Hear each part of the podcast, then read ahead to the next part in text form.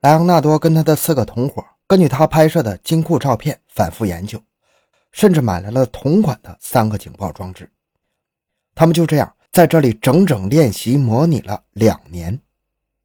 逐渐的，金库的构造和内部设施他们已经了熟于心，但是依然有两个他们难以解决的问题：金库的大门密码和金库内部的红外线热报警器。密码对他们的重要性不言而喻。而报警器是因为他们实验和根据莱昂纳多的观察，热感应器和行动感应器是协同工作的，摧毁一个就是摧毁一双，这个事先工作还是很重要的。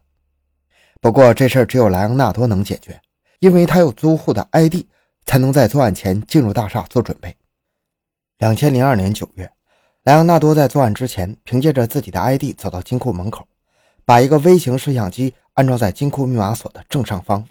正好冲着金库大门的密码键盘，同时他将旁边存储室里挂在墙上的灭火器替换掉。这个新换的灭火器外表看起来毫无差异，也可以使用。不过灭火器里面莱昂纳多安装了一个防水的小隔间，隔间里面放上了用来接受和传输视频信号的设备，可以把微型摄像机传来的信号进一步放大中继，传到楼外。早上七点。保安照例来到金库门口，输入密码，一切看起来如旧，却没发现头顶的监视器早已经记录下了他所转动的幅度。反推出密码，经过隐藏在灭火器里的设备传输给了莱昂纳多。这次案发五个月前，他已经攻破了大门的两道密码，同时根据视频传输回的内容，他发现安保人员在开门之前总会先去金库大门旁边的存储室开门，之后再回去一趟。他推断。那把不可复制的钥匙，也许就放在存储室里。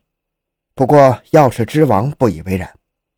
你给我视频就行了，对着视频，我也能把你那把钥匙做出来。已经有了密码，搞定了钥匙，他们接下来就比较担心是金库内部那三个灵敏的报警装置，尤其是红外线热感应器。他们自信可以不用触发光线传感器，在黑暗中作案。但是没办法控制自己的体温和动作呀。他们想到的是发胶。在他们的练习中，他们发现，如果在热传感器上喷上一层发胶，覆盖在感应器上的油膜降低了热传感器的灵敏度，而且这是一个热行动二合一的传感器。为了防止误报，只有同时探测到热源和运动的时候才会报警。阻止了热源，那么光是有运动也不会触发。这是一个简单而有效的办法。这一层发胶给了他们大概五分钟的时间。按照计划，利用这五分钟，怪兽可以进入金库内部，在体温渗透发胶薄膜传递给热警报之前，进一步绕过这个传感器。至此，他们已经完成了大多数的准备，开始要行动了。二零零三年二月十三日。一股带着重型武装的安保护送着一辆卡车来到这里。这辆卡车护送着世界上最大钻石商的这个月的钻石供应。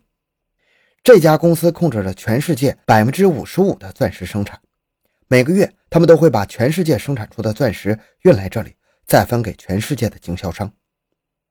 两千零三年二月十四日，案发前一天下午接近下班的时候，莱昂纳多又进入了金库。同时，他的怀里揣着一瓶发胶。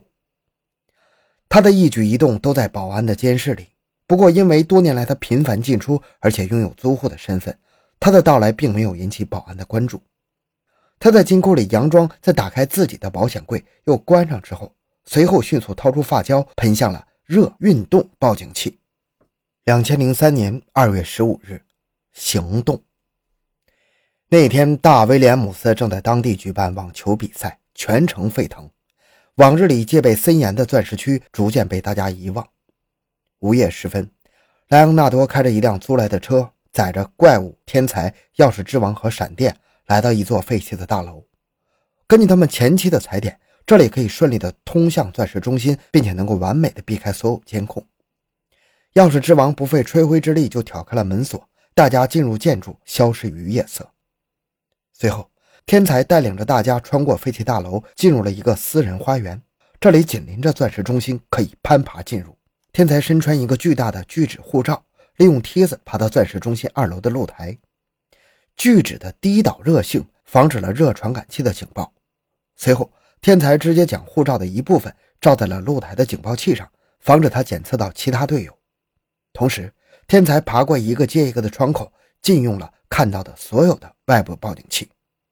最后溜进室内，在黑暗中慢慢的摸索，爬到了黑暗的金库门前，并根据他排练两年来分毫不差的记忆，在黑暗中用塑料袋罩住了沿途中室内所有的摄像头。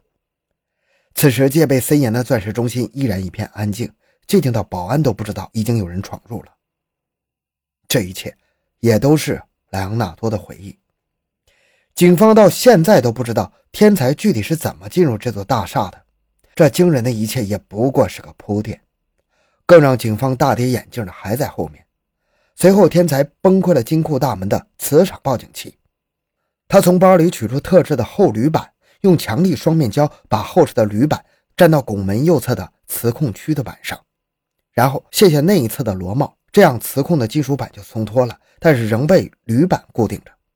天才就可以靠着粘着的铝板的支撑，把磁控区的金属板粘到了入口处的墙上。这样板材之间的位置没变，依然是相互并排，所以磁力也没有发生变化。他们只是不再监控大门而已。磁场报警器失效了。接下来，钥匙之王还记得莱昂纳多发现的那个大 bug。他去杂货间把那把号称无法复制的一英尺长的钥匙狸猫换太子，把自己制作的假钥匙挂在了杂货室。钥匙之王就是让他们知道，你们号称无法复制的钥匙不仅能被破解，还能用。因为一直到之后很长的时间里，警察都不知道，当时金库的那把钥匙是钥匙之王做的假的那根。钥匙之王把钥匙插入了金库大门，天才根据莱昂纳多偷拍视频观察到的密码一一输入。怪兽打碎了灯，因为不想开门之后触发金库内的光感报警。钥匙之王转动钥匙，转动金库大门的把手，螺栓缩回，大门应声而开。